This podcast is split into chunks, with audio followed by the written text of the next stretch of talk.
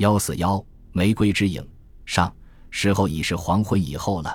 那间狭小而污秽的斗室中充满着阴森的空气。一张桌面将与桌腿脱离的桌子，上面搁着盏破旧的煤油灯，灯里的油已近乎要破产，所以把火头捻得很低，于是愈显室中的幽暗可怕。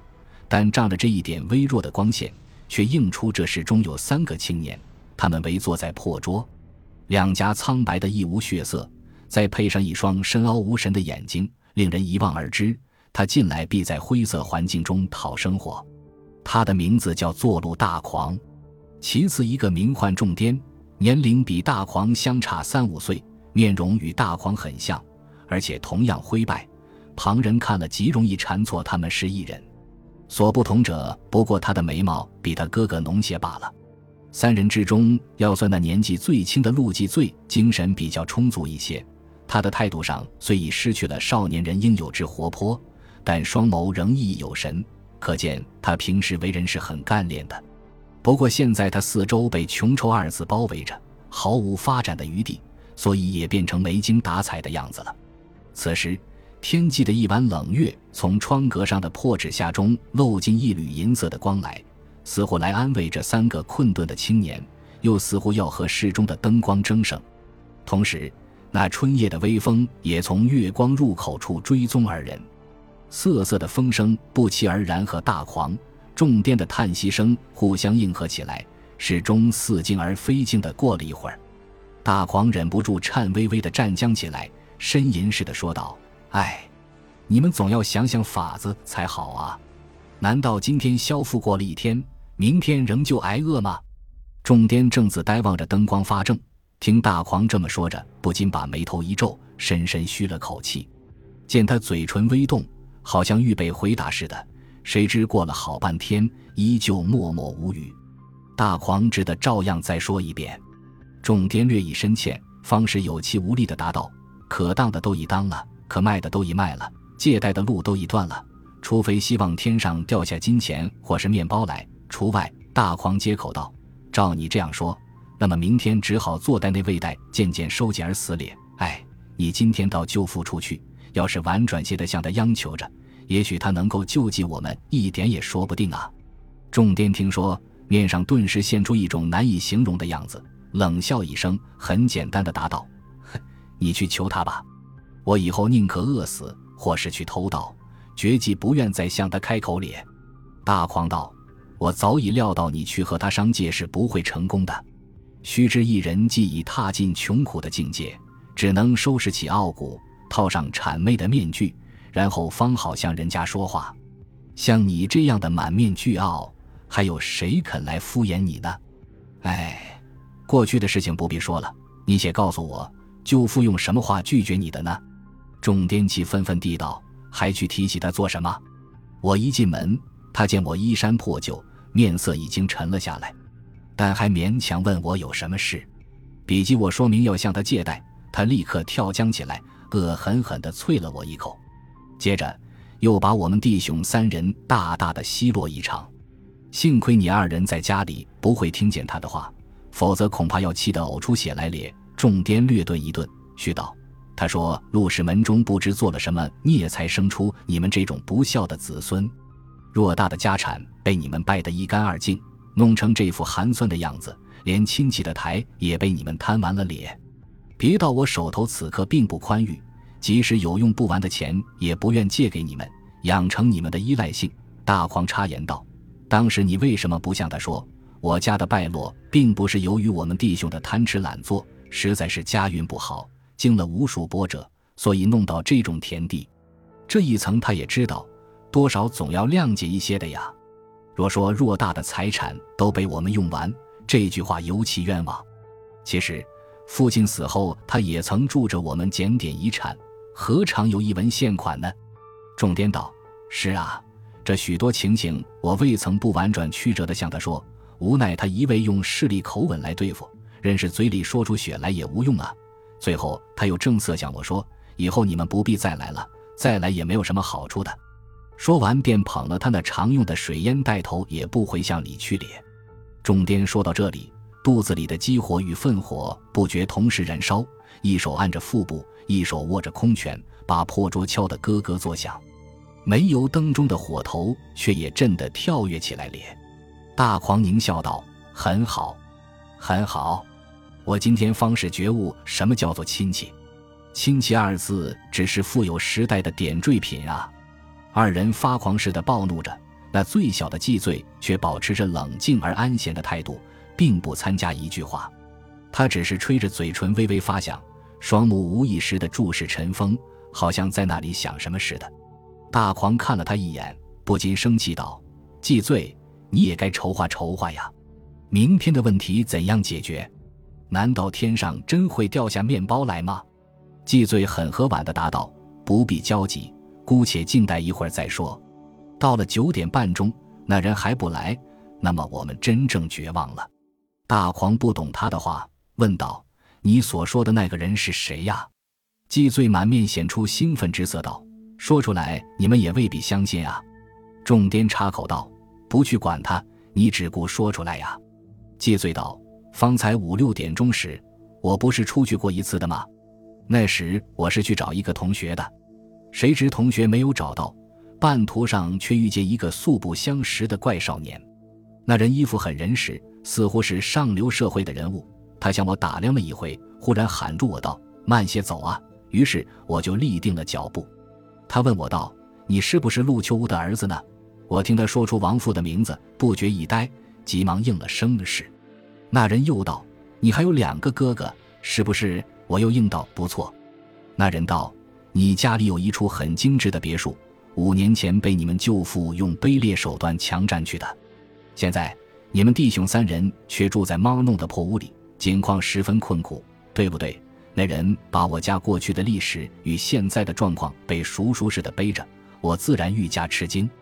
幕后那人略略踌躇了一下，便对我说：“你先回去等着，我晚上九点半钟一定到你家里来，预备送你们五百元。”他说话时面容庄严，语气亲切，并不像和我开玩笑。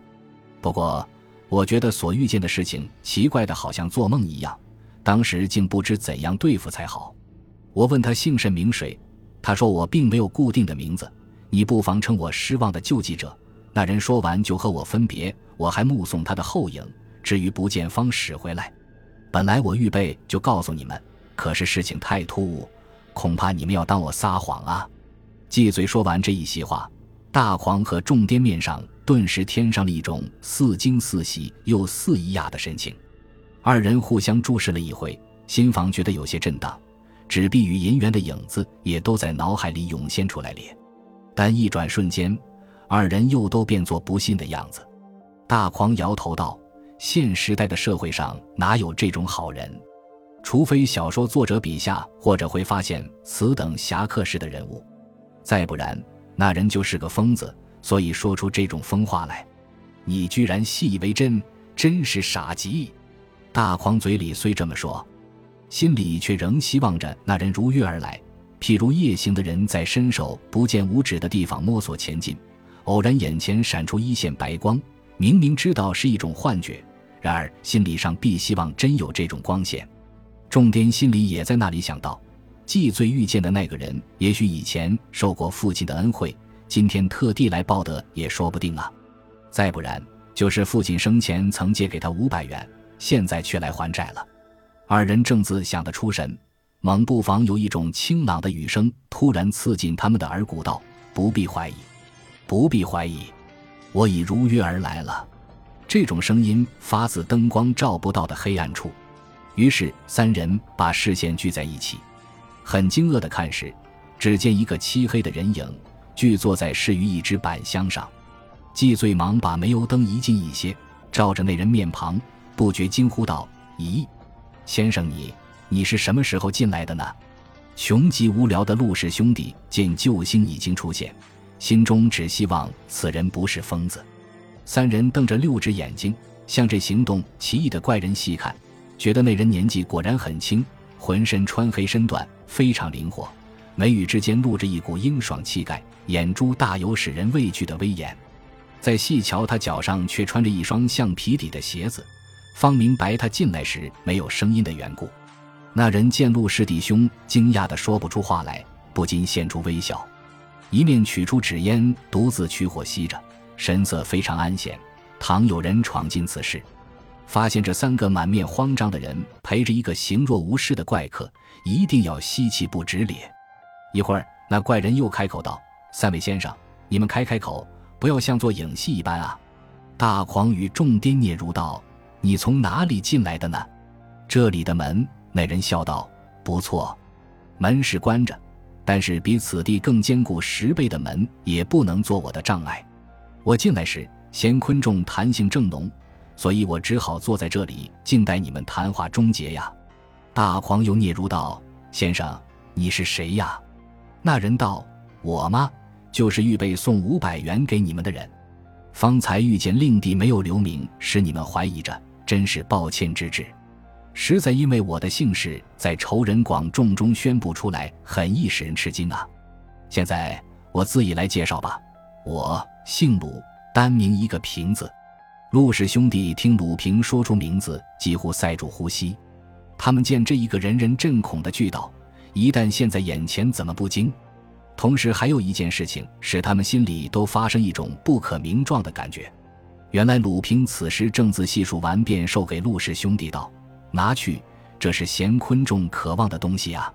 三人凸着眼珠呆望着鲁平手中的纸币，觉得花花绿绿的，要的眼光都乱了，但终没有一个敢来接去。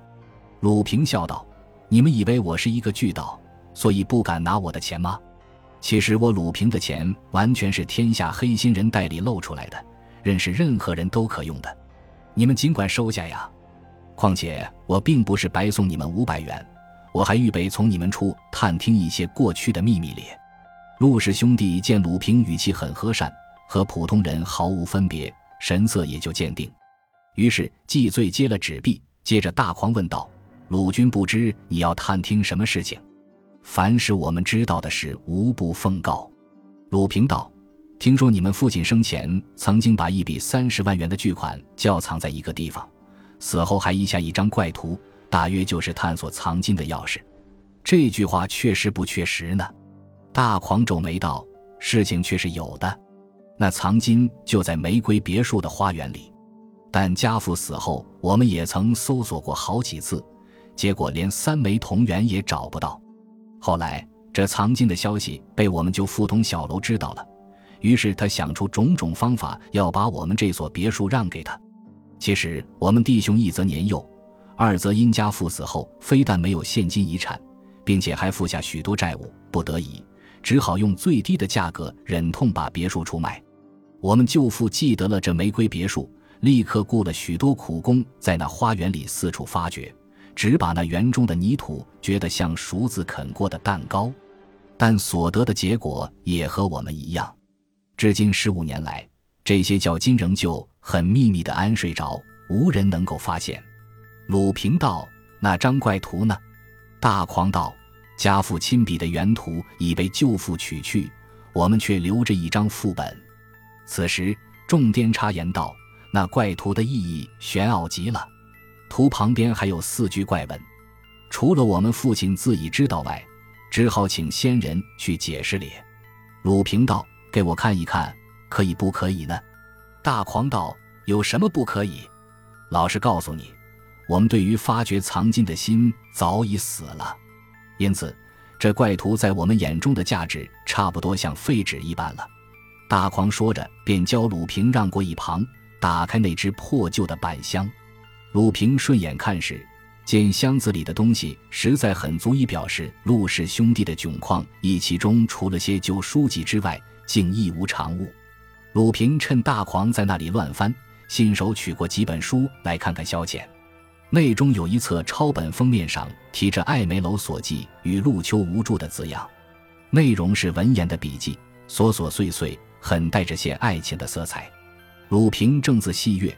大狂已把怪图找到，授给鲁平道：“这就是家父所绘的原图上临下来的。”鲁平接了图，读道：“玫瑰之影，如图，须取字头至足，其数繁六。”另外，右着注一行小字，乃是三月十四夜十点钟，陆秋无忌。